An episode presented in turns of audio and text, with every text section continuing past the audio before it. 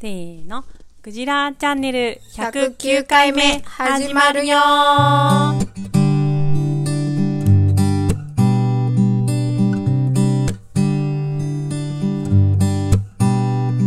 晴れましたね。久しぶりの青空な気がします確ね。かに梅雨の晴れ間だね明日と明後日めっちゃ暑いんやろやばいよねね35度とか言ってたよえ。あ、そうなんだ。あさってへえ。 35度じゃなく31度やったよあさってが35度だったよそうなの日曜う日ーんそう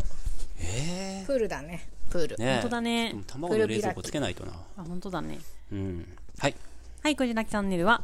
茨城県石岡市で農業や農的暮らしを中心に様々な暮らしの実験に勤しむ農場スタッフとその仲間が日々気になることをワイワイ楽しくおしゃべりする番組です。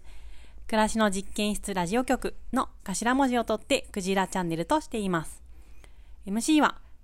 暮らしの実験室のスタッフのいばちと、はいバッチです某スタッフ妻で野菜ソムリエのゆめちゃんと、梅子ですスタッフの香り、私、この3人でお届けします。そうですよ ね 誰やん、誰だ香りってなっ ちゃう。私って言わなきゃね。ちょっと面白かったね今はい。はい。はいはいそんな3人でございます。はい始めましょはい。はい、う今週もねうん。 9回目だってさ、ねねお悩み相談とか来ないかなえ。あ私も思 った。なんかちょっとさ、親悩み相談室やってみたいよ ね。で3人がさ三者三様でうん。好きなこと言えるわけじゃんんそうだね。あと鈴木さんにさ質問できるっていううんあのアンケートじ鈴ゃ木なくさんて答えてくれるのかなメッセージあ答えてくれるよ本当前にちょっと話した時にいいよって、うんえー鈴木さんにお悩み相談とかねそうそうそうそあーすごいよねうんいいの来そううんえーとんでもないのが来そうだねどんなのがいいのどんなのがいいの何がどどんな悩みが来てほしいのいやそんな悩みになんか えなんかそんなこう注文はつけないですよああそうはいはいはい迷える子羊たちに手を差し伸べれるものならば、はいはいはい差し伸べてみたいっていう、う。うん。なんかラジオパーソナリティっぽいことをしてみたいなって今ふとはいはい。思ったんで思すっけたど、思った。僕、ヒゲとかが、ひげなんか顔の お悩み相 談左半分の方 が、ヒゲが生えてくる面積が多いんですね。ああえ左右対称じゃないってことねそうそうそうはいはい半分って、あ、この真ん真ん中の、毛深さが違うってことでしょそう。いや、まあ別に左右っていう割合じゃないかもしれないけど、ちょっとヒゲがたくさん生えてくる箇所があっはいて、はいはいそれとかす毛ごい、穴が多いんやねきっとねそっちにねそこにへね。うんうん。それがなんかすごい気になってるんですけど、はいはい。どうしたらいいでしょう。脱毛 したらねええでも気になってるけど、んなんかその支障があるわけではないでしょ、 はい、ないですよ。うん、じゃあいいんじゃん、 おうあっさり。ああ、そういう感じで回答するわけね。うん、とかほら、んもしかしてさかおりちゃんとかがさ、なんか裏技知ってるかもしれないじゃんあ、ひげのね。そうそう、はいあー私の相方もひげですからね。そうだよね、うん。ヒゲとのヒゲが関わりが長い人生ですから、ああ、はい私のはい相はい。方もひげね。のことそうですね詳しそうじゃん、はいはハいリはーいさ。うん、ハリーさんがいいかもね。でも、伊庭さん剃ってますよね。はい。割と定期的に剃ってるはい、毎日ヒゲ剃り機購入しまして、あ、そうなんだ。結構前にね。うんうんうん。でできれ結ば構前は、なんかヒゲ生やしてたんですけど、うん。でもヒゲってその一定の長さで維持するのは結構面倒なんですよ。なんていうか、切らないとどんどん長くなっていくから、うん。でハサミとかで、うん。あ、長くなりすぎると、カミソリとかではヒゲが剃れなくなってくるんですよ。ほうほうんう。う。ほうんほうほだからハサミとかで一定の長さにジョキジョキってう切って手入れする必要があるんですけど、はい。なんていうか、それすごい面倒じゃないですか。うん。その長さがちぐはぐになったりとかするし、うんうんおしゃれでそのひげを伸ばしたいような欲求がなかったら、もう毎日ひげ剃りでウィーンってこうひげ剃っちゃった方が楽なんですよ、おー。うどっん、ちにしろメンテナンスが必要なんだ。そうそなう伸び伸ばしても、そ、剃っても。はいうう。ん、剃る剃る方がメンテナンスは、うん楽あのはい、はいコストが少なくて済むと、うん、それから剃るようにはいはいはい。なって、うんでも朝剃っても夜またね、うんあの枯れるぐらいの長さにはうん。生えてくるんですよ、脱ハディ毛さんですね。ハディさんとかはどうしてるんですかね、アディさんは、でも剃ってないですよ。うん剃ってなくて、い3週間に一遍ぐらいかな。うん一気に買ってる。おー何で、えーハディさんとかなんかあの本格的だな、なんかさ、そうこうさなんか、パシャンって、何それこう、あるじゃないですか、ナイ刃物フみたいな。うんこういう馬車ね、専用の、うんあの床屋さんとかそうでやるそようそうそう、ありそうなやつでやりそうですよね。う僕のイメージ。んいつも、うん。私が子供を連れて帰省してる時とうか、ん。えーあー私が確かにいない時とか子供たちと出かけてる時とかに、うん。ゆちゃんと時間をとってやってるのね髪の毛もさその時のタイミングで大体剃ってないですか、そうひげと髪の毛セッなトんでかかおりちゃ買んがって帰省するとハディが髪の毛なんか 丸坊主になってま すよねつつるるつつるるってつるつるになってるひてげもないからさ、なんか眼鏡してないとマジでさなんか生まれユダたてのヤ系の方みたいな感じで、あーお坊さんみたいなそう色白いからさ、うんハラリシみたいになってるよあはねいはい原ですね、うんうんそうだねそうなんだ、なんか撮ってるとこ見てないの私うーん確かに帰省のタイミングかもうんなぜまあゆっくりゆっくりしてるしひげ剃るとひげがこう落ちてちうょんっと首元とかにつくんですかね、はいはいはいそ。れをすぐシャワーで洗い流したいらしくっうんうて、ん。だからある程まあハリーさ度んぐまらいだととねまって、そうちょそっうと気になるかもしれないですね。そうそうそうそうそうそうはいはいはい。しかもなんかダイヤモンドダイヤモンドレベルの硬さを切れる歯で切ってるぐらい、うん。ハディさんの毛は硬いらしくて嬉し刺いよやっぱりさるらしいんですよ皮膚にえー、そんな拷問なん だ大変だよねもうトゲじゃんトゲトゲだね。痛いとか言ってへーそう、んいやいやでもうんでも今話聞いててはい。女性もねなんか日々さ、うんまあ、メンテナンスというかうん脱毛とかこうねちょったりとかあったけど、うんねなんか男性も結構大変だなと思ってうん。大え変ですねそうう。んまあ見えるとこだしなねのかな顔だしね、そうだよね女性はさ、まあ変な話さ、うんなんか真夏とかじゃなければさ、見えない部分も多いじゃないですか、いわゆるそのそなんか無駄毛とかって言われてしまう部分って、うんうんうんだからまあある意味放置してる場合もあったりとかさ、うんうんするけど男性はもう顔面だから、まあ、別にそれがあるからどうのこうのって別にねないかもしんないけど、まあ、仕事とかによっては社会的に剃らないとまずいっていう人だっていいたりすると、んいや毎日面倒くさいだろうなってうんうんうん結構脱毛も今やってる人も増えてきたっていうのは聞いてうんうんなんかちらほら聞くんですけどその顔だけじゃなくてねいろんな男性すでねとかさ腕とかあーさうんうんうんうん胸とかねそうそうそうううんん、うだからかなりなんか敷居が低くなって、うん料金も安くなってるっていうのは聞くんですけど、うんうんなんかひげとかも脱毛したら楽っちゃ楽だろうなとは思いますよね、うん思いますね毎日のさなんか歯磨きしなくてよくなるみたいな感じじゃんそうだよね例えばねうんうんうんすごい楽だよねうんううんん楽だね別に進めはしないけ ど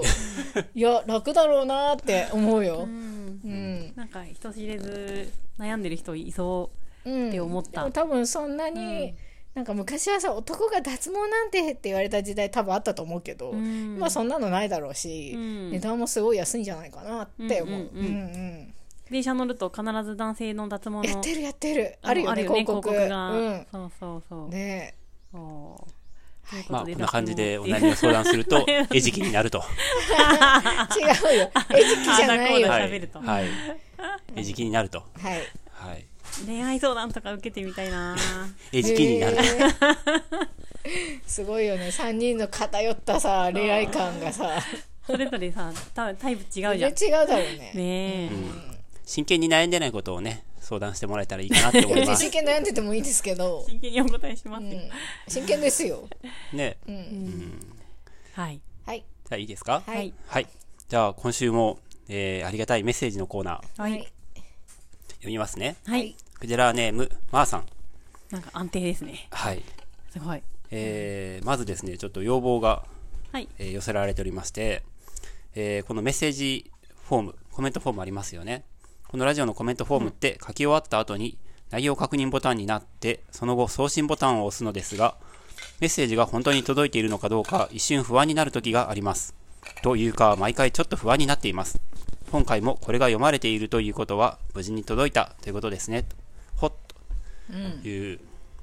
メッセージいただいてます。メールみたいにねなんかうん。送信履歴が残ったりとかしなかったり、うんあとなんかねその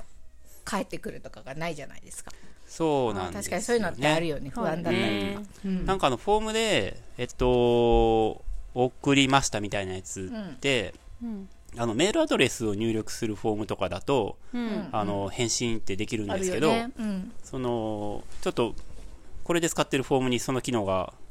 はあると思うんですけど、メールアドレス入力しなくていいように設定してるので、うそん。れがちょっと難しいのかもしれないです。ちょっと僕はあのこの後見てみますね。ありがとうございます。えーさて、防災について盛り上がっていたので、私もうちの現状と今後の対策について考えてみました。おう最近では台風で停電するのは年に1回以上あり、長いと2日止まってしまったこともあるので、停電対策は必須ですよね。特に電気が止まると水が出なくなります。上水道につないでいる方は停電時も水は出ると思いますが、私のような、私の家のような井戸水ポンプを使っている家庭は電気がないと水が出なくなってマジで困ります。うちは月に1回くらいのペースで山に水を汲みに行って毎日の飲み水として使っています。多めにだいたい100リットルぐらい汲んでいるので、停電の時はその水で手を洗ったり歯磨きなどにも使います。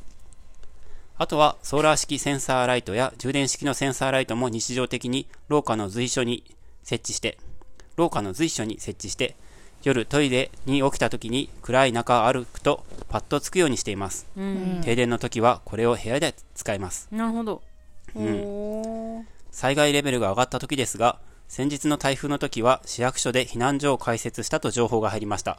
この時、ふと思ったのは、避難所ってどんな感じなんだろう避難所に行って過ごしてみるのも練習しといた方がいいかなという思いでした。うん想像では体育館のような床の上で身を寄せ合う家族の姿ですが、もしそうなった場合に慣れていないわけですから、足りないものが絶対あるはずですよね。そこで、避難所に持って行ったらちょっと良さそうなものを選ぶとしたら何ですかね必需品というより、あったら良さそうなものです。例えば、暇つぶしのトランプ、心を落ち着かせるアロマオイル、子供を喜ばす風船、などなど、お三方の選ぶものも気になります。あとは、あちょっと長いので一旦ここで区切りましょうか。おはい。すごいですね。めちゃくちゃ考えてくれて。ねえ。はい。ああ、100ミ、100リットル組んでるんだね。まーさん、すごいですよね。ねえ山に組みに行ってんだと思って、うん。これ1ヶ月持つっていうことなので、ううんんこれをずっ腐んと。ないんですねね私も思った。ううんん。傷まないんだと思って水もさ、うんあの傷むじゃないですか、うんやっぱり、うんでも、そうの、ん湧き水うで、んな何にもその、汚れてなければう、ん持つってことですかね。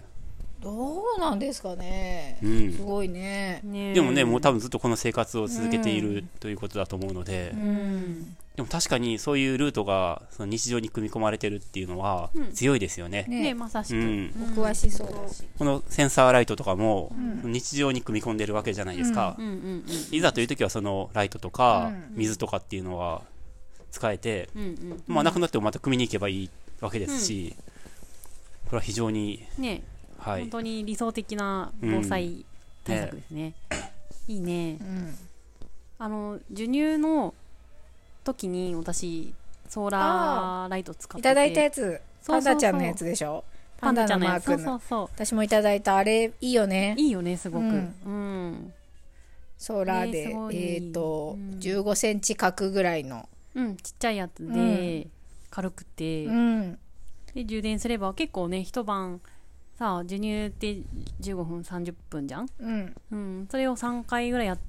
ても全然持つ、うん、ぐらいだっねたかな何日か持ってた気がすうんる、うん、ねすごいよね日中はさ日の当たる場所に置いとけばいいからね、うんうんうん便利でです中が空っぽなので、使わない時はぐしゃってこうんねうう折んり折りたたむというかこう潰せるんですよねう。うんんうん。出産祝いにめっちゃ便利ですよねあれ、ねそうですよねごいよね出産祝いにいただいた気がしますう、んうちもうちも、ね分かってらっしゃると思って、ねえうん素晴でらもしいその防災にもね使えるから、ねうんその日常に使いつつ防災としても使えるっていうグッズの一つですようね、んうん、うんねえそして、そして災害レベルが上がった時のこともすでに避難所生検活討していでるという。うんいいやつあれです僕のね検討、あの、レベル1、2、3の中では、うん なんか、まあ、レベル3が富士山噴火なんですけど、その時でも、なんか農場はなんか潰れてない想定が僕の頭の中にはあるんですね。わかります。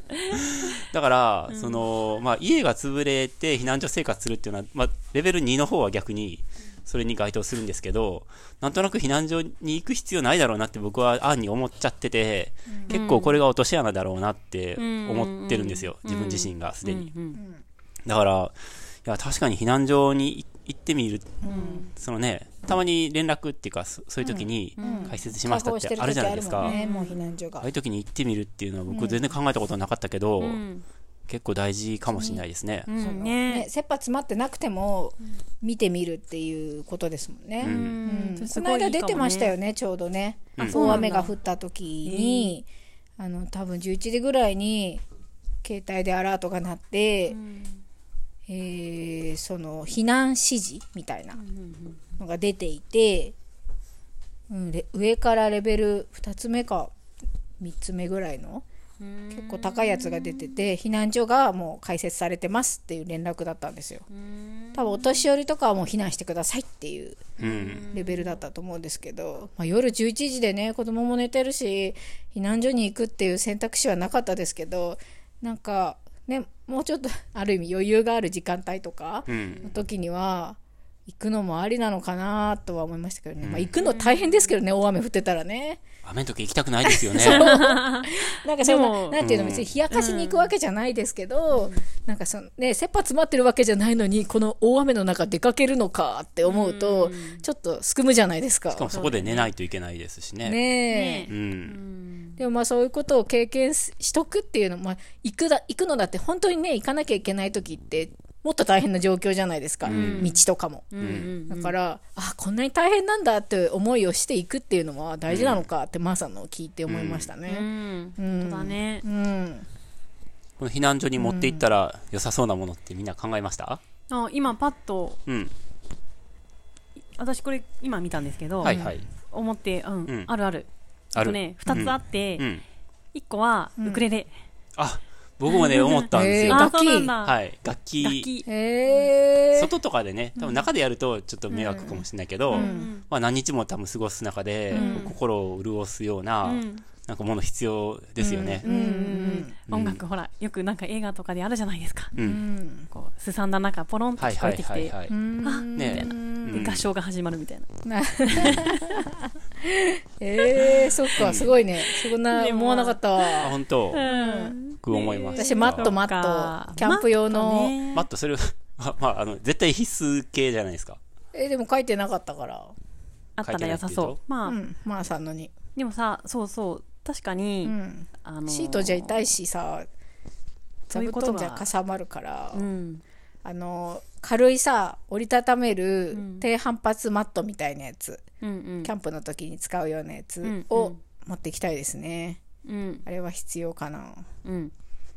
ちょっとさこう睡眠の質が良くなりそうだよよねくなるよ全然違うよ寝袋だけとは全然違うそうだようね、ん下からのね、なんか、冷えも多分、そうかそ遮れると思うので、うんうんまあ、そういうアルミマットとかとも一緒だと思うんですけど、うん。大事よねう、うね、んうんゴロゴロしても痛くないのよ板,、ね板の上でも僕もそういう体アメニティ関係だったら、なんか爪切りと耳かきとかは必須かなと思いますね。そうなんだだって災害生活が例えばね、1ヶ月とか伸びたら、やっぱみ、あのー爪切りとか、ん結構小さく大きなストレスになってくると思うんですよ。うん。とか耳かきとか。うんうんうん僕耳かきなかったらその辺の多分草とかで、ほじほじすると思いますよ。そっか、うん木の枝とかあ。確にうんうん。気持ちいいよねうん。うんわかります爪とかでもね最近ですけどちょっと伸びるとねはい。気になり始めるんですよううん、ん。がうんあるあるできるとはあよかっねたってなる僕結構爪しょっちゅう切ってますね。うんうん。あとね嗜好品なんだけどね、うん私ねあのジグソーパズルちょっとああ。難しいやつはいはいはいはい。暇つぶしですね暇っていう設定やね暇ですよ。暇なんですやっよ。ぱりうわーですよね、だって避難生活してるんですかうらね。んすること特にないんですよ。そうかま、まーさんの言ってるのは多分そういう、なんか、そっち系ですよね。うん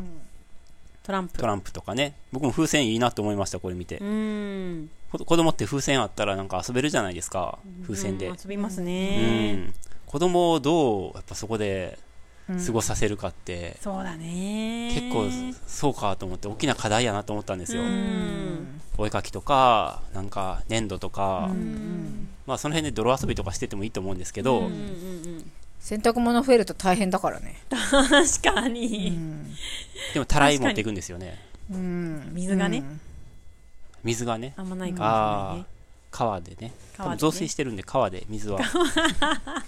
うんていうかあそうだ雨降ってんじゃないの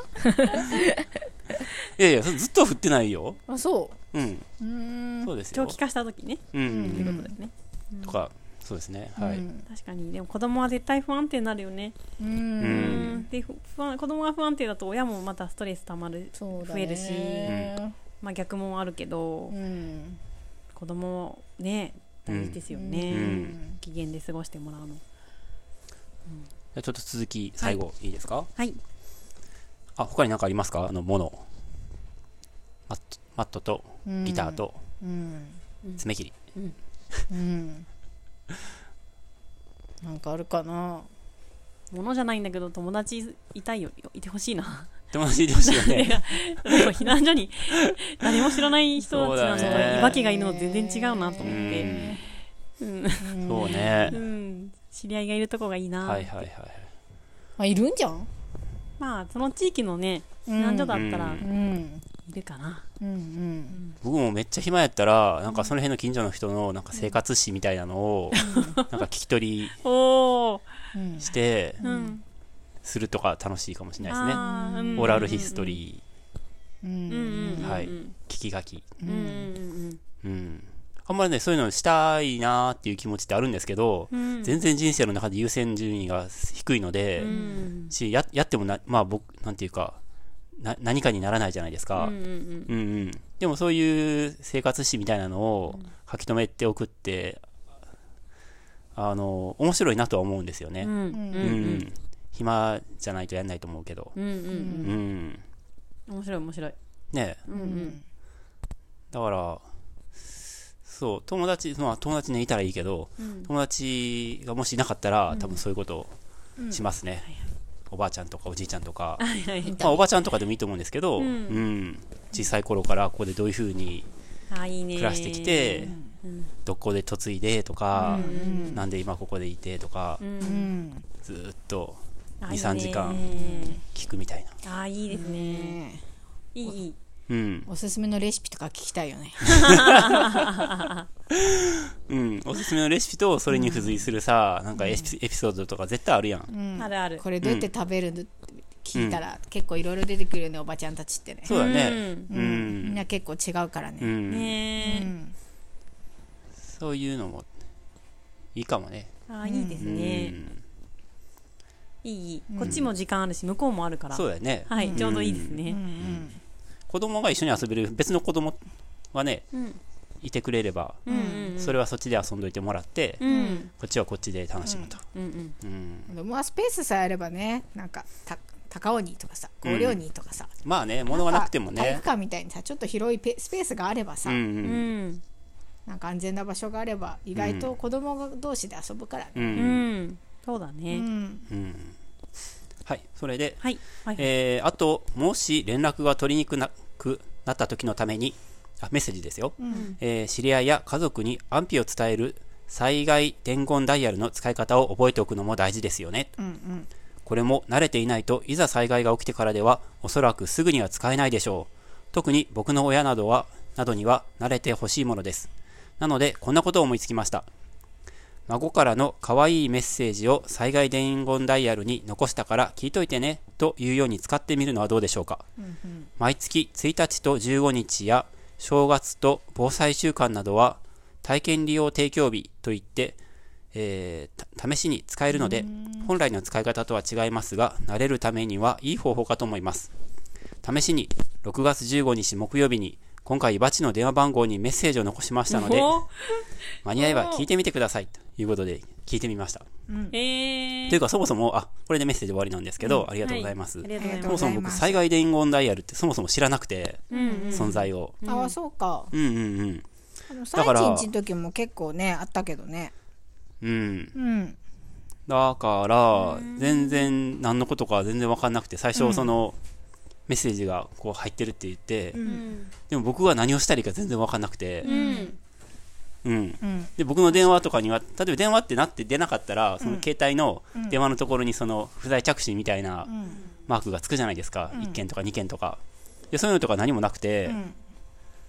使うって僕は何したらいいんやろみたいなはいはいはい感じだったんですよ検索からだねまずねで災害も伝言絶対災害の時っていうのはもう検索できる状態じゃないと思うんですよ、うん電波とか立ってないから、んだからまあこれを機にそのちょっとおかげさまで多少勉強しまして、はいで最初171かな171ですよね、こう押すんですよ、うんうんそれが災害伝言ダイヤルのうんうん番号なんですね、うんであ今のところまだ言いたいことなんかあります、うんうん今大丈夫です今のところ、うんで、えっと、災害している人と災害してない人がいるじゃないですか、うんでえーっとあ災害伝言ダイヤルはそもそも災害が発生した後でえっと NTT とかが開設するんですねこの番号を、だから災害が起きてない時には使えないんですよ、はいはいはいただその1日とか15日とかさっき言ったみたいな日には、あの練習で使えますよっていうふうに、あの使える試しお試し使用期間があって、でその時は使えるんですけど、まあ、災害が起きてその171が解放されたらえっとどう使うかって結構微妙じゃないですか災害、その僕が例えば災害に被災したらえーで電話が使えなつ通じなかったら、例えば親とかがその被災してない親とかが、あんた大丈夫みたいな感じで電話をかけてくる可能性があるじゃないですか、でも回線が混み合ってて、えー会話ができないと電話がつながらないと、で僕も、まあ、僕がいい生きてたら、一応安否を知らせるために、まあ、実家とか、まあその親しい人とかに、いや地震あったけどだ地震とか災害あったけど大丈夫ですよって伝えたいけど、回線が混み合っててつながらないと。っていう状況があるじゃないですか。でその時に、えー僕が使うんだったら171を押して、んえー録録音するんですよ、うんメッセージを。大丈夫ですよって。うんで、その録音を聞くための、えー番号として、ん僕の電話番号を入力するんですよ。ほうんうんうん。う OK。ほうほで、そのメッセージを聞くための、まあ、ドアのキーになるのが、まあ、その電話番号なんですけど、ううんで例えば親があ電話通じないけど災害伝言ダイヤルにメッセージ入ってるかもと思って、えー171を押してで再生するっていう方を押して、で何番ですかって言ってピッポーパーって僕の電話番号を押したら、えーその大丈夫だよって僕が喋ってるのが聞こえるとはいはういんはい逆に親がだからメッセージを残すこともできるんですね被災してない人が、うんでうんその時にえっと誰の電話番号を入れるかっていうのはうん多分僕の電話番号入れた方がいいんですよ。うん。多分。どういうこと親の電話番号を自分がね、親がね、例えば僕下の名前安高って言いますけど、おい、安高、お前元気にやっとるかとかって言って、えー親の電話番号を、をそのロックとして入力するとするじゃないですか。うんうん僕、親には、電話するかな。それで僕は被災してるじゃないですか。うんうんあ親に連絡取りたいけど、んえー電話がつながらないと、うんあそうだ災害伝言ダイヤルに電話してみようって思ってうん電話してで番号何番ですかって言われて、まあ親の番号でもいいのか要するに番号が合致してれば、合致してるところにメッセージが入ってれば、うんそのメッセージ聞けるんですけどうん、でちなみにそはれい電話番号じゃないといけないんですか電話番号じゃないといけないですああそうなんだうんうんうん暗証番号みたいに、うん例えば1234とか決めといて、うんそれを周りの人全員に周知して、うん OK なら、うんああ伊庭さんに連絡取りたい人は全員1234すればまあ、かぶるんじゃいないいみたいなそういうのはダメなのか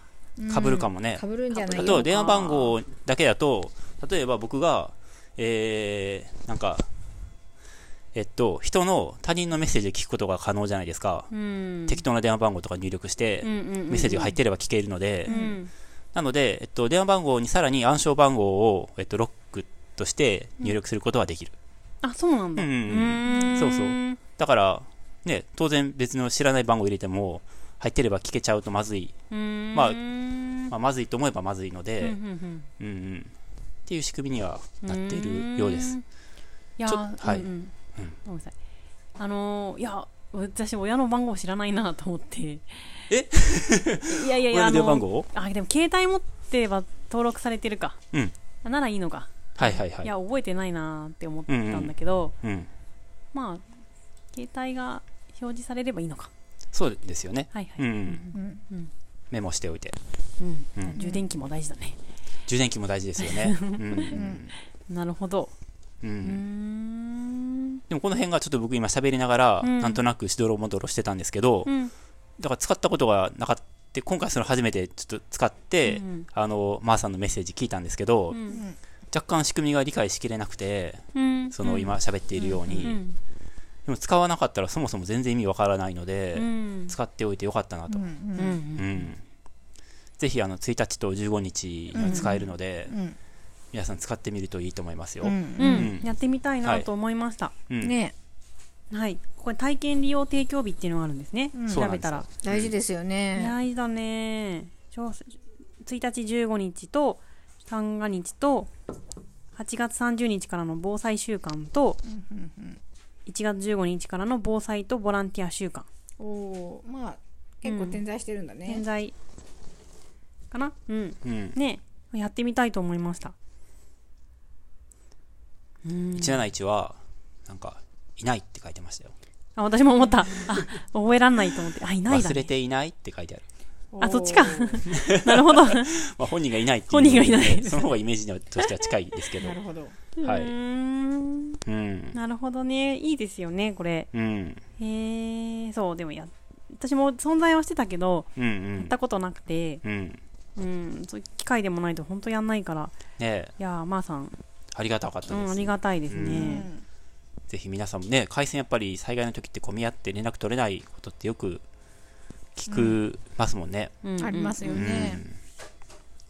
さあ、そんなところでう。んはいでは、あ、なんかありますかうんうん大丈夫ですはいはいはい。次のコーナー行きましょはーい。あニュースはいいですかう。ニュース、なんかあったようなニュース行きましょう。いますかは、はいいせーの実検出ニュースこのコーナーほ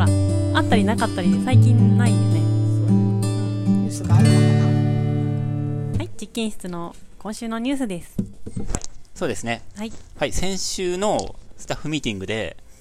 えーエアコンのですね、運用方法が、おおむね決まりましたね。あそうなんだ。あはい。えー決まりまし。て、いろいろ、えー、紆余曲折議論をした結果、初めにはい。まとまりました。はい。はい。カンカンガクガクね。はい。はい。じゃあ。うんドゥルルルルルルルルダン。えっと、一つは、あ、二つあって、一つは、あのー気温が、室内気温が28度以上、室内気温が28度以上。はい。あるいは、もしくは28度以下でも、うんおー非常に寝苦しいとはい。いう場合は、うんあのー使ってくださいと。えっとゲストにゲスト向けてにの話。ゲストに向けての話ですね。はい。うんはいで、もう一つは、えー、寒波箱を設置して、はい。えー使用した方には、まはあい寒波を、エアコンの部屋に置くんですか。そうです、はい、うんうんうんえーしてもらうと。はい。で、それにあたって、目安の金額は、まあ、実費で、うん。えー実費を参考に、うんうんえーしようと。一応、こうその数値はあの決めてはないんですけど、うん僕が計算したところによると、はい。まあ、1時間20円ぐらいが、ほあの、実費だろうと、ううんんうんうんいうことになりまして、はい。前のここのラジオでは、ね、いろいろ1時間500円ぐらい、金額ローゼ とか、ねえ、いろ高かっいろたもみねく。ちゃになって、はいはい。はい、うん。話し合ったんですけども、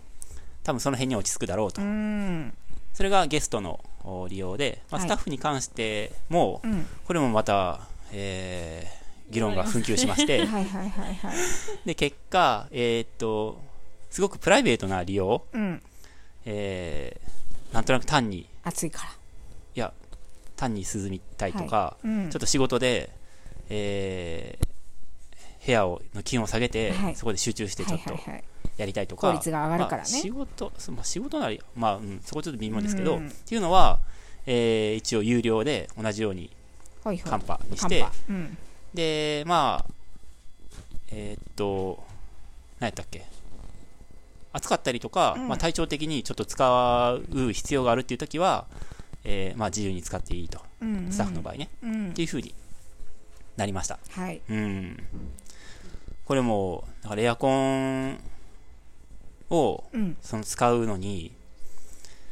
えー最終的にはなんか農場の車を、ん農場に車があるんですけど、うんこれを仕事で使うときはもちろんガソリン代っていうのは農場の経費ですけど、うんえーちょっと家の車とは別で、うん農場の車をプライベートで使いたいですってうんいう時がたまにあるんですね。うんうんでそういう時は実費で払おうっていうふうにしてるんですよ。うんで、貯金箱みたいなのがあって、うんそれにお金をパカスカ入れていくと。うんで、まあ、それに近いだろうと。うんうん。個人的にうんうんプライベートに使いたいっていうのは、うんうん。なので、それはまあ、実費でいいよねと。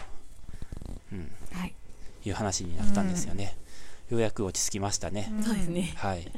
まあ基本的にはそのカンパっていうシステムってことね、そうですね、はい。ううんんきっちり決まってるわけじゃなくて一応目安はあるけどそう。カンパでうんお願いしますっていうことなのねううんんうんうん僕が提案してたのは、僕と香織ちゃんとかが最初提案したのは1時間とかで100円とか入れて、うん仮に100円で1時間動くとしたら、1時間経ったらガシャーンって、ねえコインランドリー形式いや私 はそこまでは、あそこまで言ってすなかごっい機能だけどね、それね。まあ、あーまあじゃあは3い時間ぐらい使ったから、うんって言ったら300円とか、た、はいはいまはあ、い、 500円だったらうん1500円だけど、議論の途中で、うんあのもちろん自由な自由闊達な意見なので、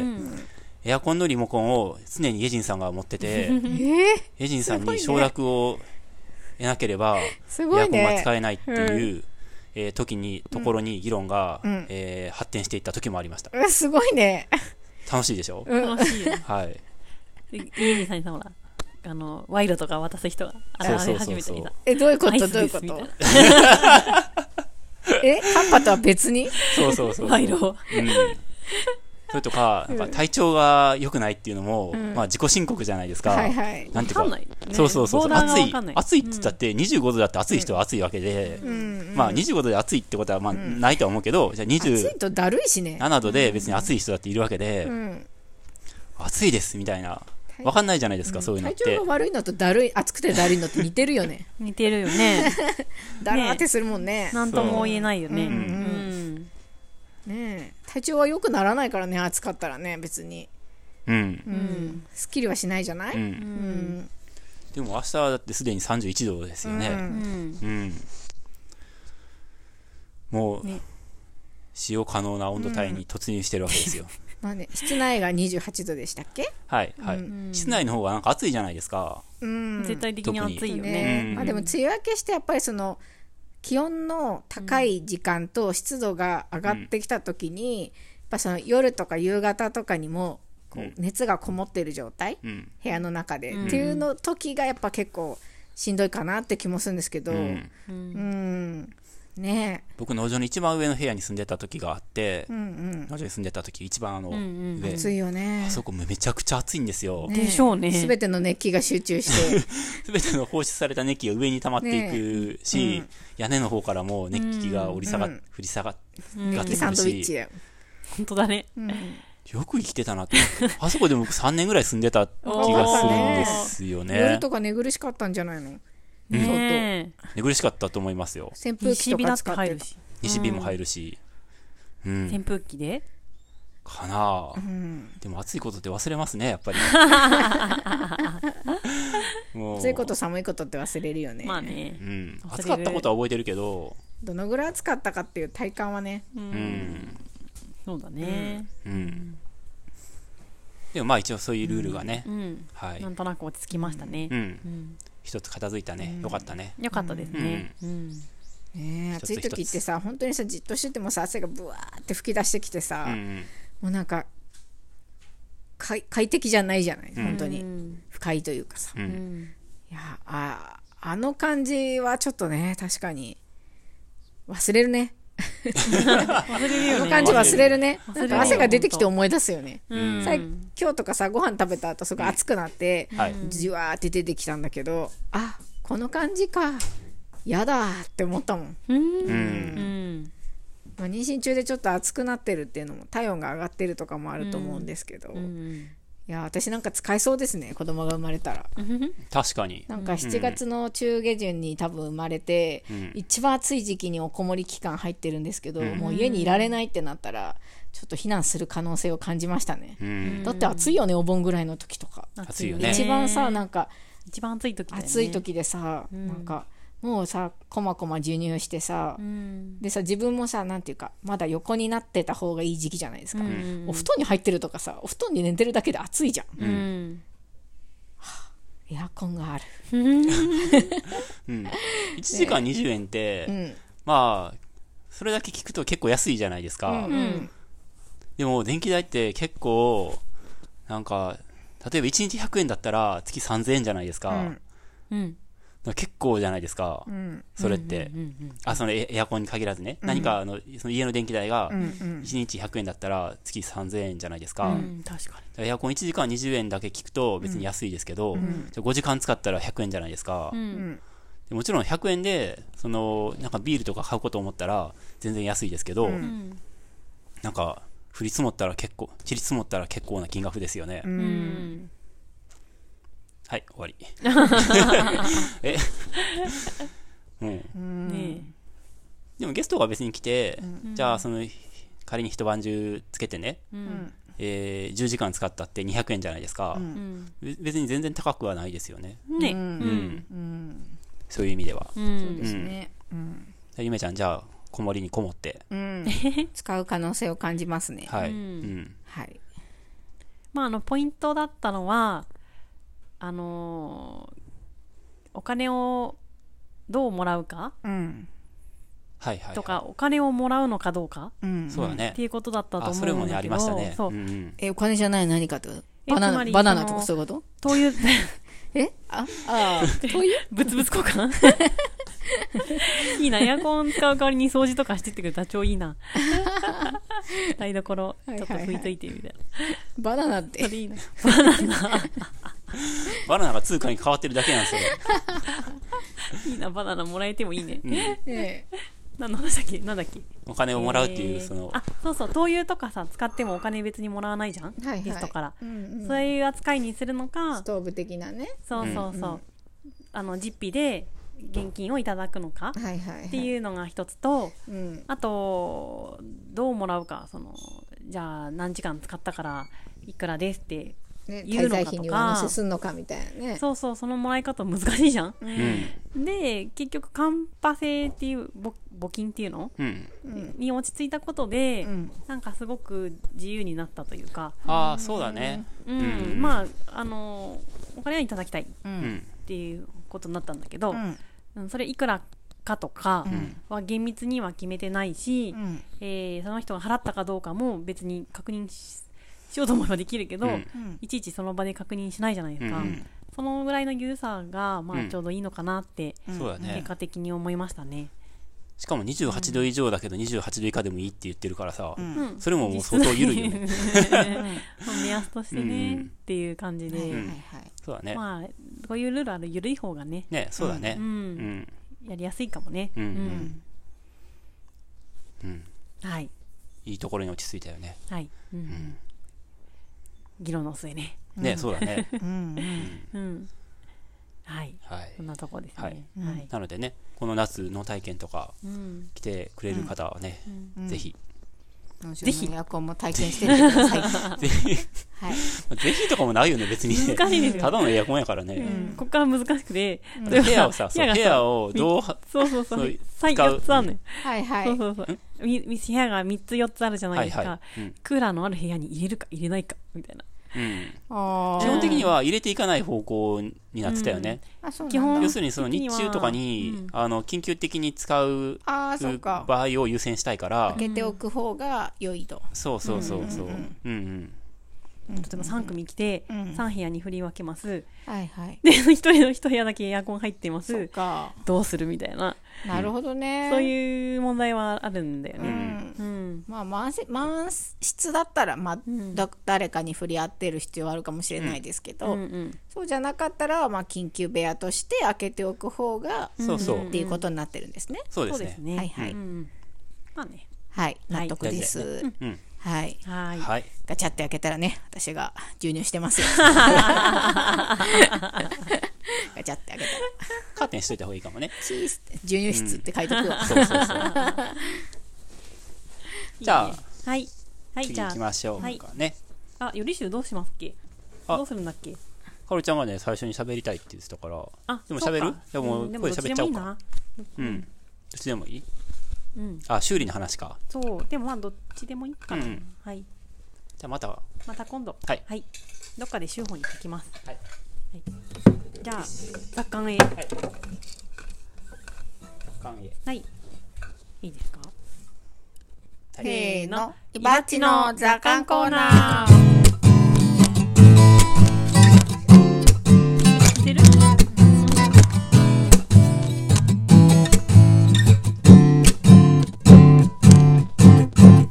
このコーナーは有機農業歴19年の伊庭さんの考えがどれだけ傾いているのかを楽しむコーナーです傾きとはその人が生きた証人生の奇跡ですどんどん傾いていきましょはい。うはいえーっと、まあ、さっきもね、災害の話をはいしたんですけど、えっと、前回、雑感でも災害の話をしまして、えーで、その時に話さなかったんですけど、えーっとですね、あのー災害時にも非常に心強い、食料にもなり、燃料にもなるっていう素材がありましてですね、なんだかわかりますか食料にもなり燃料にもなるもの燃料ってことは燃えるってことか。そうなんですよ油そうなんですよえー、 どういうことえいやいや油油ですあー油油はい、はい、ラードや。そうなんですよあー農場でゲットできるこの心強い、えー油といえば、ラードがありまして、んこのラードについて今日はおしゃべりしようかとおー、はへえ思ってます、えー、どうしてラードについて喋ろうと思ったんですか、え単にまだ喋ってなかったなって思ったあ、だそうけでか、あ防災のはいね。はいはいはい。はいはいはい。まあ、防災っていうわけだけではないんですけど、あのー油ってなんかいろいろ言われてるじゃないですか。 なんて、なんて言われてるの あ、言われてないか。あ、言われてないかもね。いそんいなに油、悪い油みたいな。そんなに言われてないかもしれないですねそういうことそういうことそうです、そうです。あー健康面でってこと、うんそう。オメガ3とかね。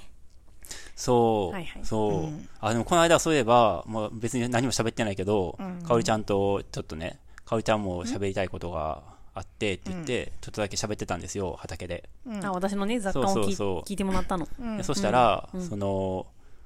えーっとちょっと中身はともかくとして、そのこれまでになかった欲望をこう生み出すっていうのは、すごいねっていう話をしてたんですよ、うんうんうんそう結構その存在しているものって誰かがそう生み出したなんか欲望っていうのがあるじゃないですか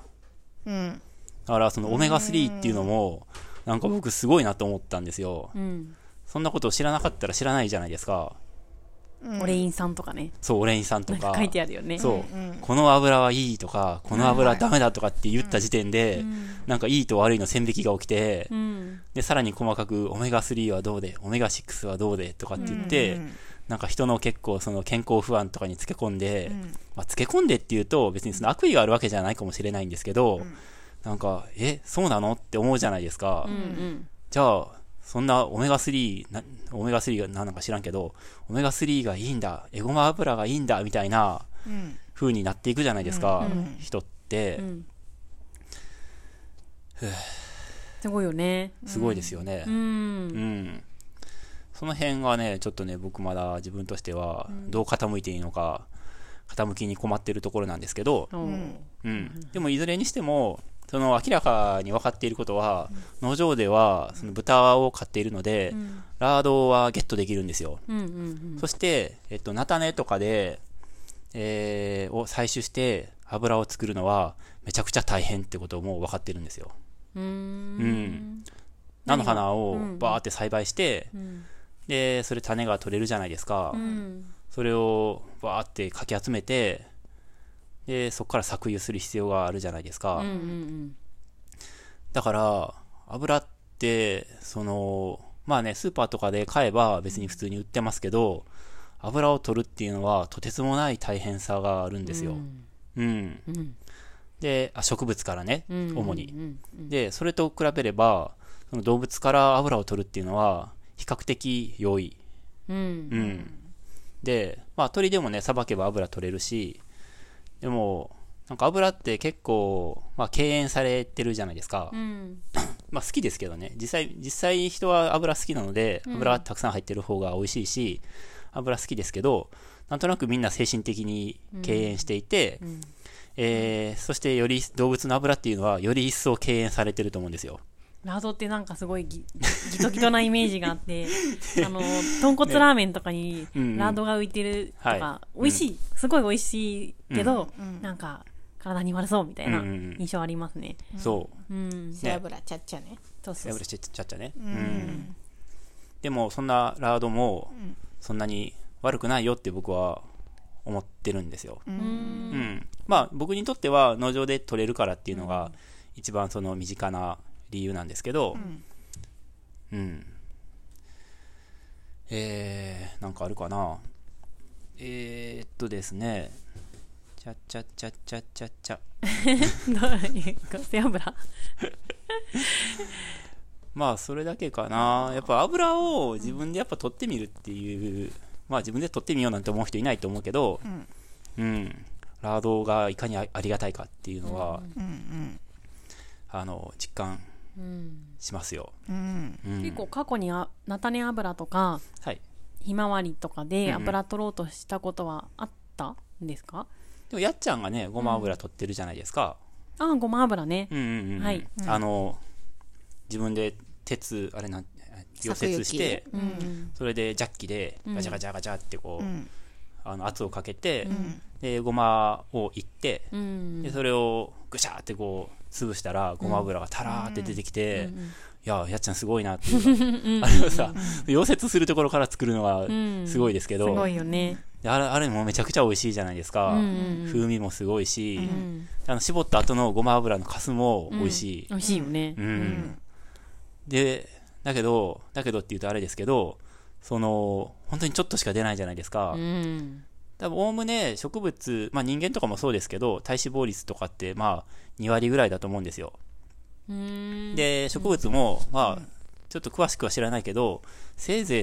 3割とかだだと思うんですよ油って、まあ多いものね少ないものあるとは思うけどうんその油がその重量の5割も占めてたら、そそのその生き物やばいじゃないですか、うん浮くねえ浮くうんいやあ浮水にくはいはいはいはい、すごいだからまあ23割ぐらいだと思うんですけど、取れて、だから1キロやっても、まあ、200グラムしか取れないうん、じゃないですかうん、効率よく全てが取れるわけじゃないしね、そうそうそうそう2割23割あってもそのうちの何割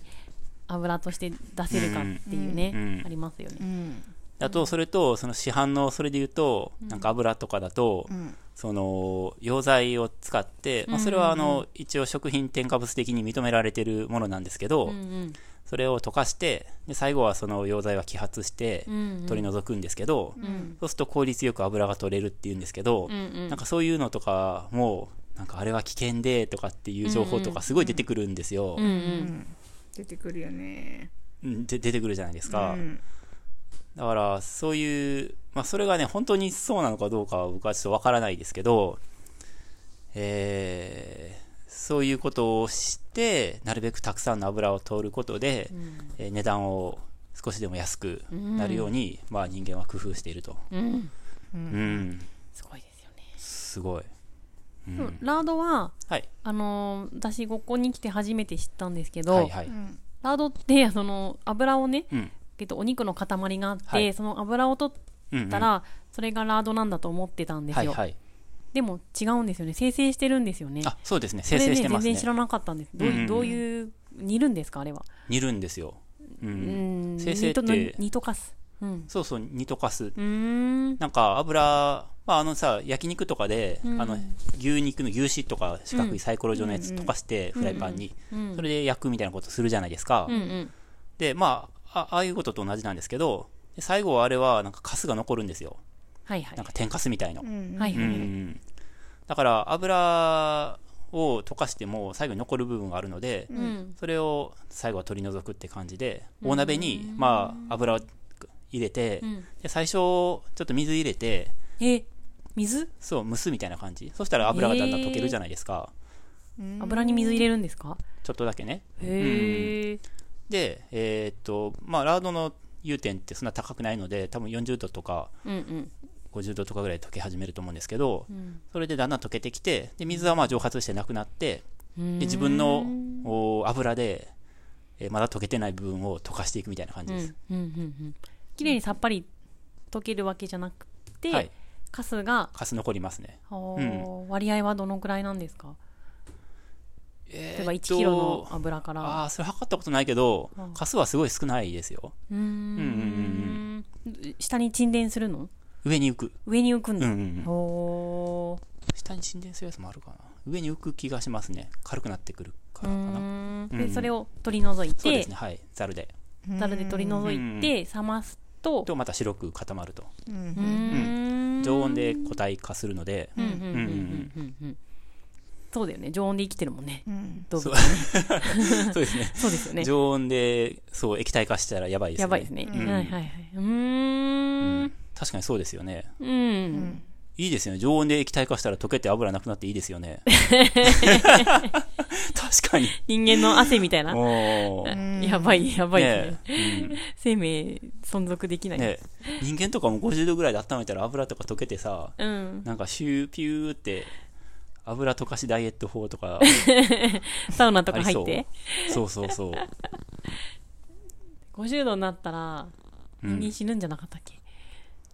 40低温やけどとかしますよね、うんなんかでもあれ70度ぐらいどうだったかなでもなんうかん、その体温が何度を超えると死ぬっていうのはありますよね、うんうん、足だけつけるとかだったら大丈夫じゃまなあいです大か、丈夫ですよね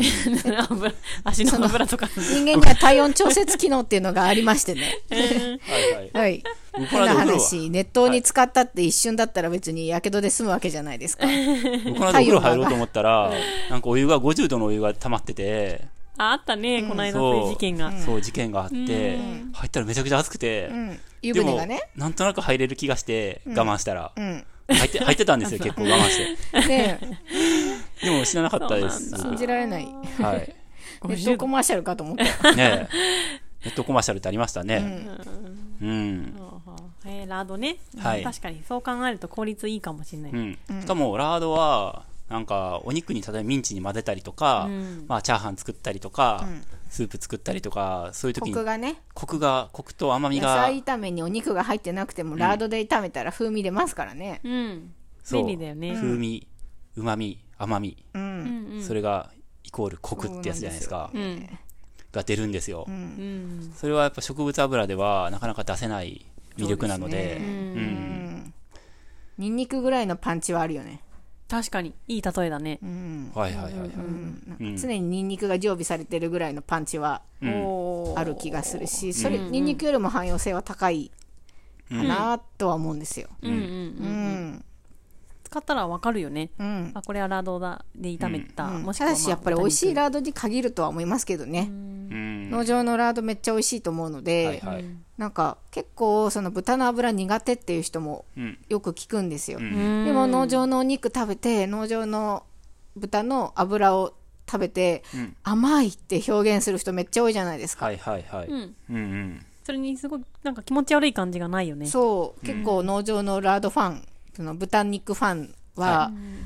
油が美味しいって評価してくれますよね、うんうん、そのねラードで作るチャーハンやら、汁物やら野菜炒めやらは、もう間違いなく美味しいのでうんうんうん、なんかねちょっと食べ物がね、うんなんか不足する事態とか、うんまあ、お肉がねちょっと例えば、ね、冷蔵庫が止まっちゃってお肉が全部解凍されちゃって、もう食べれないみたいな時も、はいはいコクのある料理食べれますもんねラードがあればああそうですねはいはいはい、うんうんうんなんか今どこに行くのかなってちょっと思ったんですけどえはい、防災に う防災にちゃんと行ってます、防災の方にはい、そうですようねんラードを避難所に持ってったらいいんじゃないですか、そうなんですよラードを塩漬けしておいて、正そう直いざという時に、うんはい、調理すればもうラー塩ドも炒むもんね必要ないじゃないですか、あ生成する前のラードを塩漬けってことですかああそうですねはいはいはいそうでなするほどはいはいでも生成したやつでもいいですよねはいえあれを塩漬けへえあじゃなくてあの塩漬けせずに生成したラードを持っていってもいいですよねはいはい、うん油ですから別にそんなすぐに腐るわけじゃないし、うんラードは特に酸化はそんなにえっと高温でなんか酸化しにくいんですって、えそうなんだ、うんへーだから油で揚げ物とかでも割と、えー耐えうると、へえ、そうなんだ。うんうんとんかつとかラードで揚げてるとんかつ屋さん多いですよねねそうですよね絶対美味しいよね、その方がうねん美味しいだろううこね。んだわりのとんかつ屋さんは大体ラードで揚げてますようん、うね、うーんん。そうなんだ。まあ安いっていうのもあるかもしれないですけどね、うんまあ相性はいいんでしょうね、とんかつとのまあ間違いないね。うん、おおいいですね。ラード喜ばれますよ。ね、避難また所で。お菓子とかでも、うんうん。ああそう避難所でね、そうですよねラードじゃあ配布して、配布して、ほらなんキなャらンド燃ルやしにてももならってるじゃない。ですそかうそう、キャンドルにもなるし。そうなんですよキャンドルに使えるんですよ、うんうんうん朝紐とか中に入れて、それで燃やせばあのラードキャンドルがキャンドルイバーができると、うん、 キャンドルキ今ャンドルイバーね、はいはい、うんおーいいと思いますよ、ね確かに。あ、チンスコーとか作ってましたよね。そうですよチンスコーとか、おスイーツまで手を伸ばし始めた,、まあドーナツに入れたらアンダギーとかできるじゃないです かああれはラードの甘みと風味がうーん生きた一品ですよね、そっか、考えてなかった。でもそうなのか。そうですよバターまあ普通それバターを使うと思うんですけど、クッキーとかドーナツとかって、であまあバター使わないのもあると思うんですけど、バターっていうのも結構結構な代物じゃないですか、バターってだって牛のお乳から油を取るっていう行為じゃないですか、あれすごいですよね、なんかすごいすごい食品ですよバターってうん。うん美味しいよね。美味しいよね高いですよ大好きでねす。高いよねそりゃ高いよねって感じするよね、工程が多いよラードと比べたらだって、うん。あまあ確かにね。ね、だってラードってその豚の体に余余ってる余剰な油じゃないですか、それでそのまま体にくっついてるじゃないですか、うん。でもバターってお乳を絞り出してそのお乳からさらに脂肪分だけを固めてうんバターにしてるわけですから、取れる量も全然違うよね、あそうですね。ううんんうんそうだよね。うんだからラードはそういう意味ではあんまあもちろんねバターは別にバターに何か言いたいわけじゃなくて、バターっていいよねすごいよねってことをバターの美味しさあるよねって言ってるんですけど、ラードはだから安いその分、そうだうねんバターと比べても他の油と比べてもまあバターを油と比較する人はそんないないと思うけど、うん、売ってるのかな一般に。売ってはいると思いますよ多分あんま目立たないんですけど、多分小さいなんかチューブとかに入ってうーん 300g とか、んなんかそんな感じで売ってるんじゃないですかね、あの油のコーナーのなんか上の方とか、うんうんうんうんうんうん。今度見てみます。はい、いくらぐらいなのかなうん。安いの肉かな。屋さんとかでもね売ってる可能性あるかな、あーそうだあね。そうですよね、うん牛脂はよく見るからうんうん、もしかしてラードはあるのかも牛脂ってなんかタダで取っていける仕組みになってる個包装になってますよねすごいよねお肉の売り場のあれすごいよね、うん。いっ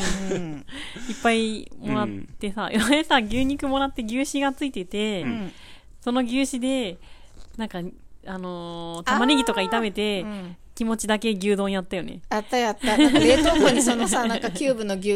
牛脂が入っててさなんか「んかおりちゃん今日のなんかご飯違くない何何?」ってうん。言ったら「牛 脂」ちょっと牛丼っぽいなんかやっぱりね独特のコクそうと香りがねうまみがうん。なんか農場にはない風味が出ますからね出ますよね。香りが全然違うっていうう。ん、あの牛脂もじゃあ一回生成してんのかな生成してますよね、きっとね。あれはしてないんじゃないかな、あ、そうなんだ。はい多分生成したら割と溶けやすくドロドロになっちゃうので、うーん。あのサイコロの四角状態を維持できないと思いますねえうんー、そっか。うん、うん農な場んかの、、うんあそうですねはい、うんうん農場の豚もコロコロにして、豚し、うん、豚しにして、今週 あでもね美味しい生成したやつを売ってはいるんですよあ、そうですね。はいそうそうそ僕は生成して、んえーっとビニール袋に詰めて、ん1キロえーっとすん400円やったかなう。安い。 400円にしようと思ったのか、はいはいはいなんかこのご時世でいろいろ値段が高くなってるので、油とかも高くなってるので、まあ油売ってなかったんですけど農場では、まあ欲しい人いたら別に安くてもいいので、えっとす使ってもらった方がいいかと思って、今まで結構使い切れなかったやつで、あって思ってますとで今までは使い切れなかった分は、まあ、捨てることもあるし、あと米ぬかと混ぜてそれそれこそ燃料として、あの着火剤に冬場はね着火剤をせ製造してラードと米ぬかを混ぜると米ぬかもあの油が結構含まれているし、なんていうか素材としてそのじんわり燃える、あののめでっちゃいいよねそれを混ぜてちょうどいい塩梅のなんか、えー茎ぐらいの硬さ、柔らかさというか硬さまで練り上げて、んえー袋に詰めてストックして、えっと、着火剤オーガニック着火剤にして使ってるんですけど、いい匂いすんだよねこれがねそうブ着イユ火ですね剤にもなるという、はい、素晴らしも。いう冬場には欠かせないですよねそうですね。農場にも我が家にもですけどうん、うちではもうあのーいつもね薪風呂なんでうんうん毎日冬場じゃなくても毎日使ってますけどそうですねはいあ、そうは、ないんだもね。うあれがないとへー結構大変だと思います、火つけらんないですよね、うんまあ、つけられなくないけど本当に手間が全然変わってくるから、うんね、新聞紙につけてとかさ、ん着火板でつけてとかさちょっと火を、ね、大きくしてとかってうんうんうんしなきゃいけないじゃないですか、でもその、ね、ラードの着火剤を使うとしばらく燃えててくれるから、ううんん。 20分ぐらい燃え続けるよ、ねね持ちいいようね。んあれがあるとねなんか生活が全然激減ですね、へー。そうか。ういんいね。うん薪ストーブの人とかはあれあると全然違うと思いますねねえ、うんあれだっていざとなったら食べれると思うんですよ僕すご いね確かに、すごいうんね。いい匂いしますもんね、うんだってだって極限の上状態になったら食べると思いますよ、ね虫食べるよりいいかもしれん、ん。虫もカロ食べリーがると思取れうるね。食べるけど、はいカロリーも取れますでも虫より先に食べるかもうんお腹壊すかもしれないじゃん虫とかだとはいはいはあでもあっちも なんかビジュアルが。いでも米ぬかって食べたことありますな米いぬかなって口に入っちゃったことはあるけどなんかめっちゃ甘いんですよあ、そうなんだ。まあまあわかわからなくはない。うん、なんか僕もうちょっと、まあ、玄米の要するに削った表面の粉じゃないですか、うん米ぬかって、もうちょっとなんかこうなんか地味深い味がするのかなって思ってたんですよ、うんまあ、玄米って要するに栄養がいっぱいあるじゃないですか、うんうんでその栄養があるところをまあ削って白米にしてるわけですけどそのだからどどんな味かなと思って結構ベロってべちゃって舐めたんですけど真っ先に来るのがすごい甘みなんですようんだからきな粉砂糖を入れたきな粉あるじゃないですか、お餅につけて食べるやつ、ああれぐらいの甘みを感じるんですよ、へうえん、だから結構びっくりしてうんでそれとうんラードをほら混ぜたら、まあ、それは食べたことないんで、ないんです けどなんかすごい時間経っちゃったやつは嫌だけど、作りたてだったらちょっと食べてもいいかもあねそうだね。ねうん、って思いまし1た年後よとかちょっとかびてるからさそうだね。カビても燃えるんですようんそれは分かってるけど、でも食べたいとは思わないやんはい、こんな魅力たっぷりのはい。ラードラブちゃん、うん農場なら買えると。そうですねはいはい。大絶賛販売してますあそっかうんショッピングの時間だったあそうなんですよはいテレフォンショッピングあ、そうなんだ。ラジオショッピングねラジオショッピングですねうん、欲しい人はどこにどう問い合わせたらいいんですかメメッセージフォームにメッセージホーム、はいま欲しあ、いですって知ってる方は農場にね直接うんうんコンタクト取ってもらってもうん大丈夫ですけど、うんうんね、クジラリスナーさんだったら、よかったらねなんかメッセージも添えてねそうですね感想も添えてうん。使ってみたいですっっててくれたはらうん喜びます、私たちお悩み相談とともにね。はいはい。なとこでいいかな、なんか言い忘れてることあるかなちょっとメモ見ますねはい。はい俺インさんって書いてるわ油のあれ ねよしあしねトランス脂肪酸とも書いてあるああ、なんか聞くねマーガリン的な。ねうん、トランス脂肪酸はもちろん含んでないですよねショートニングとかマーガリンとかのイメージですよねそうですね。そうですよねうん、オメガはいい感じがするけど、トランス脂肪酸は悪い感じがするね。うん不飽和脂肪酸とか飽和脂肪酸とかおいろんなねオメガもいろいろあるじゃないですか63、ナインもあるんですよ、ねない3の3の倍数でいろいろあって何が良くて何が普通で何が良くないのかなんか情報がねごっちゃになってますけどはいうんなんかもうそうねね。うん。僕はあのたまにまれにしゃべる僕がハンドソーパーだった時代の話あるじゃないですか。で、油で石鹸って作るので、でその時にも結構調べて、えーたことがあって、で飽和脂肪酸っていうのは、まあイメージで言うと、なんか飽和してるんで、なんか箱の中に例えば物が飽和してるって言ったら、なんかギチギチかスカスカかって言ったら、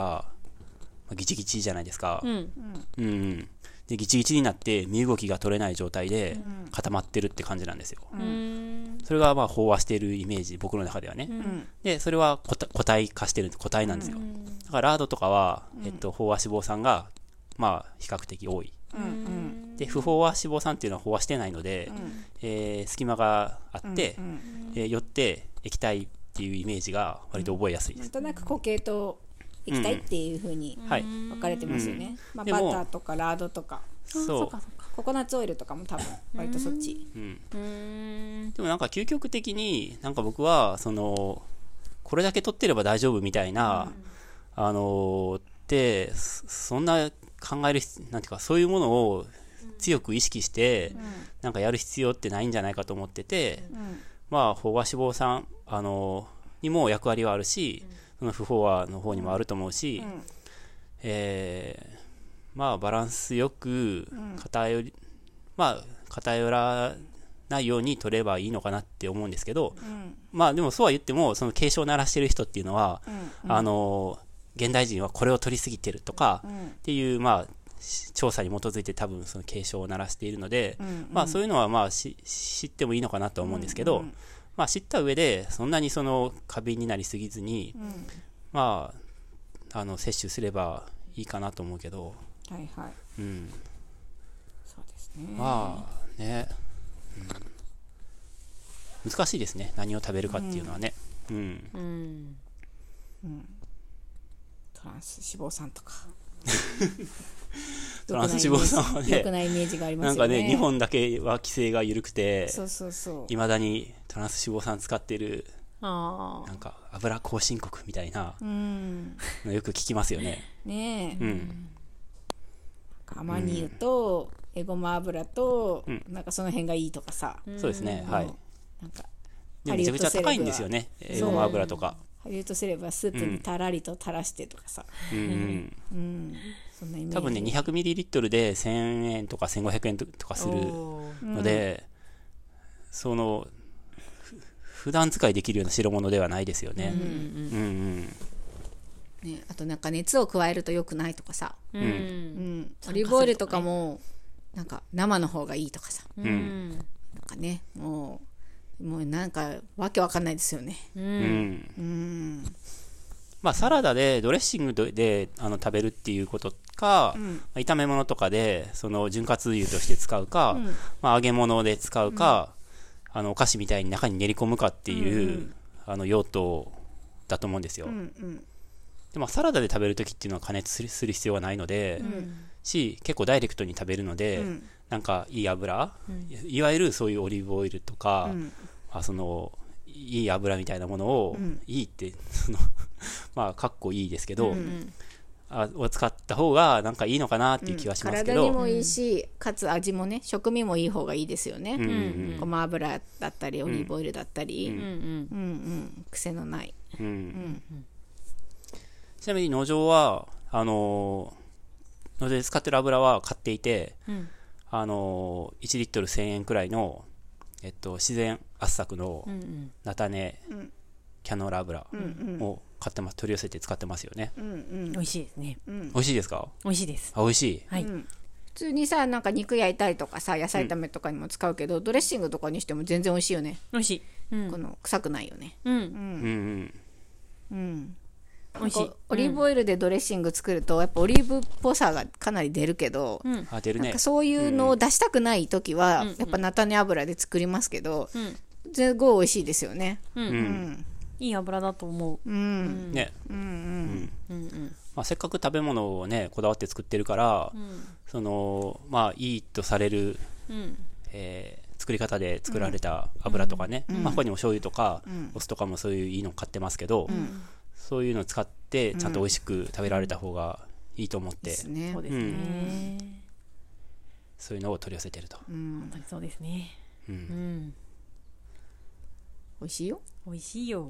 焼いただけで美味しいもんうん、うん美味しいって大事だよね、うん。その流れで今日のズッキーニを聞きたいんだけどおうあ、じゃあちょっと待行きますかって。次に終わりましょう。はいレシピはい。せーの野菜ソムリエ夢子のあれが食べたいズッキーニこれ美味しかったねあそう焼いただけふふふふふおズッキーニが出ててはい輪切りで塩胡椒かなあとなんか、あれ乗ってたよ。ローズマリーみたいの。はいはいはいそれだなんか乗ってた、乗ってた、乗って多た。分私取った時にポロって落ちて、私のプレートには乗ってなかっズッた。キーニばっかりだったけど、う確かにあの並んでる時に乗ってた、うん。はいなんか華やかだった、う。うんんそうですねなんか奥深い味したよね。なんかねうんあそうなんだはい。うーんなんかしたのえっ、とオリーブオイルで焼いたんですけど、んニンニクをしっかりオリーブオイルであーうんえっ、と熱して潰したニンニクを熱して香りを移してますねうんうんうんう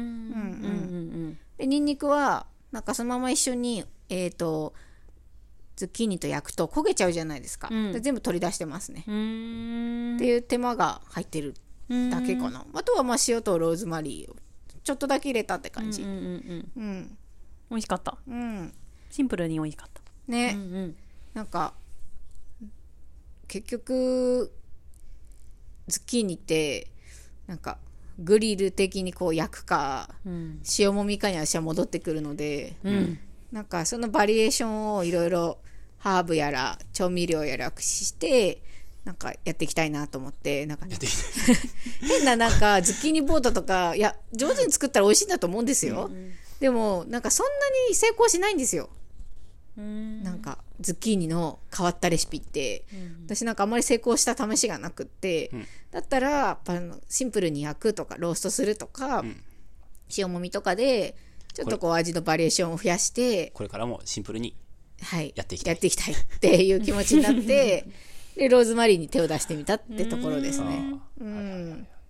さっきのそのね喋ってた通り油とお塩美味しいので、うんでもちろんズッキーニもね素材がいいので美味しいので、まあ、あんまりねごちゃごちゃやらなくても美味しいんじゃないかなってうん。うんうん思ってうんきました。なんかオーガニックランチプレ、ビーガンランチプレートとかに乗ぽっいよてそうねな。なんか上に乗ってそうだよぽかねっ。たぽい。ううんんうんうんうん、意識した意識した意。識したんや。今日は他のお惣菜もそうじゃなかった、ねはい、ということで、うん今日はなんかいろいろお惣菜を作ったっぽいプレートを作ったんですけど、ぽいやつね。ぽいうん で今話したズッキーニの、うんえー、とグリル的なものとあと、えー出荷はしてないんですけどカリフラワーがちょっとあったので虫が結構ついててね出荷には回ってないんですけ今ど年ね、カリフラワーダメだったってやつ言ってましたえ虫ねが。すごいついたんですうって、ん。で農場の需給にあったので食べたいなとは思っていてそれをちょっとだけ塩茹でしたものをカレー粉とオイルと塩と砂糖で作ったマリネ液で漬けたで冷やしておいたマリネですね、うんうんちょっとだけミニトマトあの中玉トマトかな、ん出てたのでそれも添えました、うんあとじゃがいもはえっ、と切って一口大に切って蒸したものをえっ、とこれも、えーマスタードシードうんやっちゃんがくれたマスタードシードがあったのでそれを油でテンパリングしたものうんかの中にドシャッと蒸したじゃがいもを入れて塩だけであ塩とターメリックだうんうんうんうんちょっとカレー風味にしようかなと思ってマスタードもシードも入れたので、ターメリック入れて、えー、とソテーしました、なんか黄色かったね。黄色かったね、はい、感想が、あとは、シンプルですね肩ロース農場の美味しいラードがついた肩ロースと玉ねぎを切ったものを塩コショウでシンプルに炒めましたあシンプルでしたね。はい。結構他の、他のやつがマスタードシード使ったり、カレー粉使ったり、ローズマリー使ったりして、結構香りもの強かったんで、ああなおるほど。肉と玉ねぎはなんかごちゃごちゃさせないで、で肩ロースめっちゃ美味しいじゃないですか。うんうん私肩ロースはやっぱりねもう塩コショウで食べるのが一番美味しいと思うんですよ、うん何もなんか難しいことしないで生姜焼きとかにもしなくてもいいと思うので、であのあえてシンプルにしました、うんはい合わせたスープは鶏の手羽のお出汁で取った野菜の根菜類、うんえー根菜類じゃないか玉ねぎと人参とキャベツのポトフスープですっていう感じでなんか、まあ、お肉は入ってますけどちょっとオーガニックランチっぽいうん雰囲気の雰囲気は出てたうんランチでしたうんビーガンの人は肉だけ除けばいいもんね。うんねうん本当にそうですねうん。まああの出汁がねスープは出汁が入っちゃってますけどあそおうかずはみんななんかう、んそれっぽかぽかっったたね。うんそうだね。うんなんかそのビーガンの方のランチって結構ハーブとかも上手に使っていろんなこう味のバリエーションを楽しんでるじゃないですか、はいうん野菜の種類とかもなんか少量多品目うんみたいな感じでいっぱい乗っててで味付けがちょっとずつシンプルだけど違ってみたいな、うんうっんうん。ていうのあるじゃないですかというイメージありますね。ねえ、あれ手間ですよねやっねえぱ。お肉のガツンに頼らないうん代わりにそういう手間が必要なんだろうなってその満足度を上げるというかう、んうんね大変だからお肉っていうのはすごく楽なんですよねうん。って思います、タンパク質ってそういう動物性のタンパク質ってね、うんバタ主ー役張バれタるよねーとかもそうですけど、うもんう入れるだけで味がビシッと決まるじゃないですうか、ん。うんねと思いました、うんうん、あのカリフラワーの茹で具合が絶妙でした。あ美味しかったね、うんなんかカリッとしててね茹ですぎるとね、もったいないよねカリフラワーブロッコリーってねおーぐにょってしちゃうとうね。ん、はいうん。ちょっと硬いぐらいがいいよねうん。うんうん、なんかこう、うん、生じゃないけどうんコリコリしてて、そうだあねの味付けとも合ってて美よか味っしかたっわた。ねううんんううんんうんよかっあたとですさあの肉ってうん焼くときに、うんえっと、弱火がいいとか強火でまずは表面を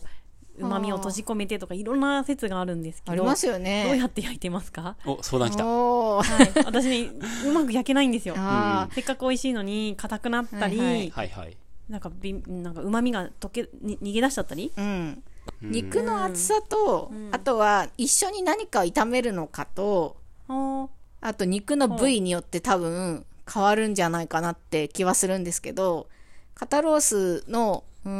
ん何ミリぐらいかなそんなに分厚くない薄切り薄切薄切りってほどでもないけどね、23ミリぐらいだったかな。のお肉だったと思うんですけど、うんなんか火が通らなかったらそもそもまずいじゃない豚肉だから、で火が通るけどあんまりたくさん焼くと硬くなるっていうのが豚肉だと思うのでうーんと豚肉の場合はあのちょっと薄切りっていうかさうん。生姜焼きみたいなお肉の場合は私は中火ですねうんなんか弱火だと時間かかっちゃうんですよやっぱり、うん。だから結構でも強火だと焦げるじゃんで中火通んないから、うん。いわゆる中火って感じだとは思いますうん。うん、で今日は玉ねぎも一緒に焼いたので、うん玉ねぎえっと最初に豚肉を少し油を引いて、うん焼いた後に完全に火が通る前に玉ねぎも入れてちょっと蒸したんですよ蒸し焼きにしたんですよそうするとえっ、とへ玉ねぎから水分が出る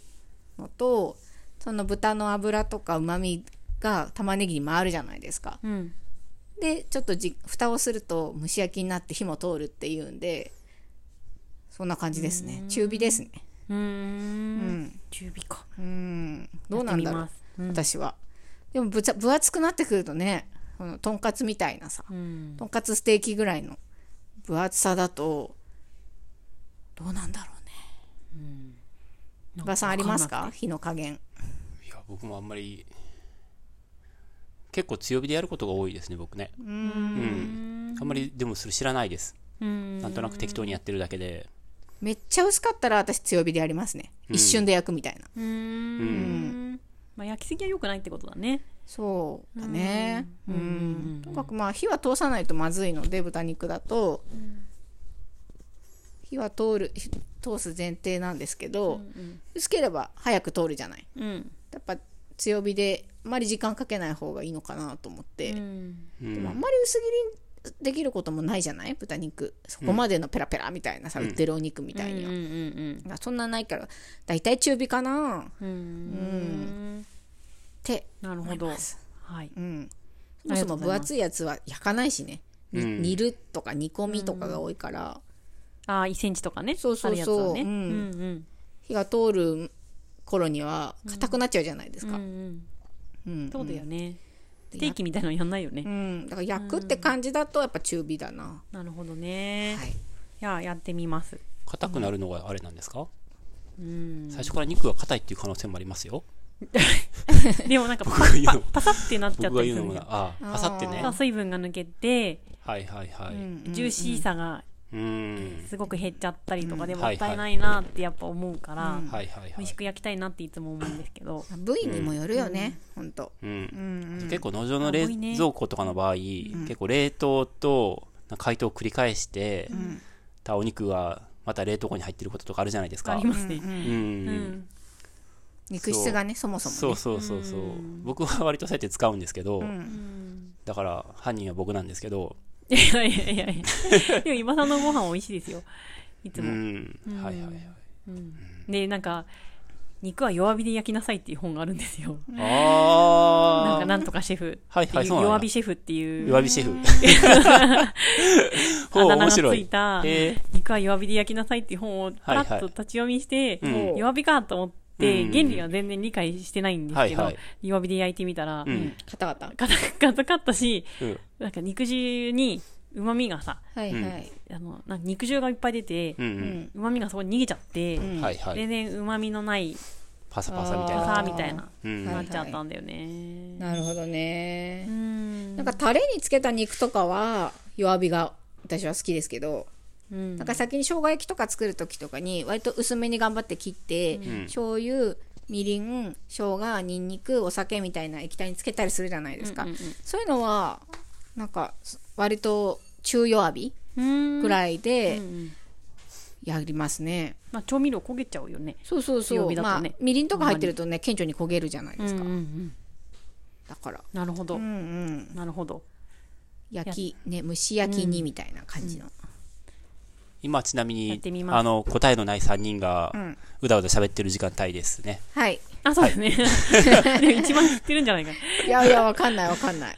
私もね、ガリオだからお肉迷子ねで。すよ。ねうんお肉迷子の3人が迷えるはい子羊ですうよ。んね、はい。きっとクジラさんでお肉の焼き方詳しい人もいると思うので、教えてください。は僕い。今その話聞きながら、なんかラードの中にお肉の塊を入れて80度ぐらいでずっと煮込むみたいなもまあ70度ぐらいでもいいかもしれないけど、とかやったらどうなるのかなーってずっとぼーって考えてましたううんうん油の中でハムを作るみたいなはいはいはいはいはい。うんそしたら低温調理じゃないですか、うん。言ってみればしっとりするかな。ねえねえ。しかも逃げた旨味もその油の中に抽出されて、その油もまた美味しくなるみたいな、うんでもその油もラードなんで自分自身みたいな うんね、はいはい。うんあそれ大丈夫だと思います、はい、はい、はい。ありがとうございます。ということではい。はい。えー、はいはい。以上ですかはい。はい、そうですね。はい。はい。美味しかったです。えたらいの話えたらいの話たらいの話はもう大丈夫かと僕思ってえ、たらいの話じゃなくて、はいお便りですって書いてあったから、メッセージに。あ本お当便りが来たうのんあそれはちょっおと便認り識してなかったですって書いてあって、災害時の。うんううんん。たらい回しの話でしょ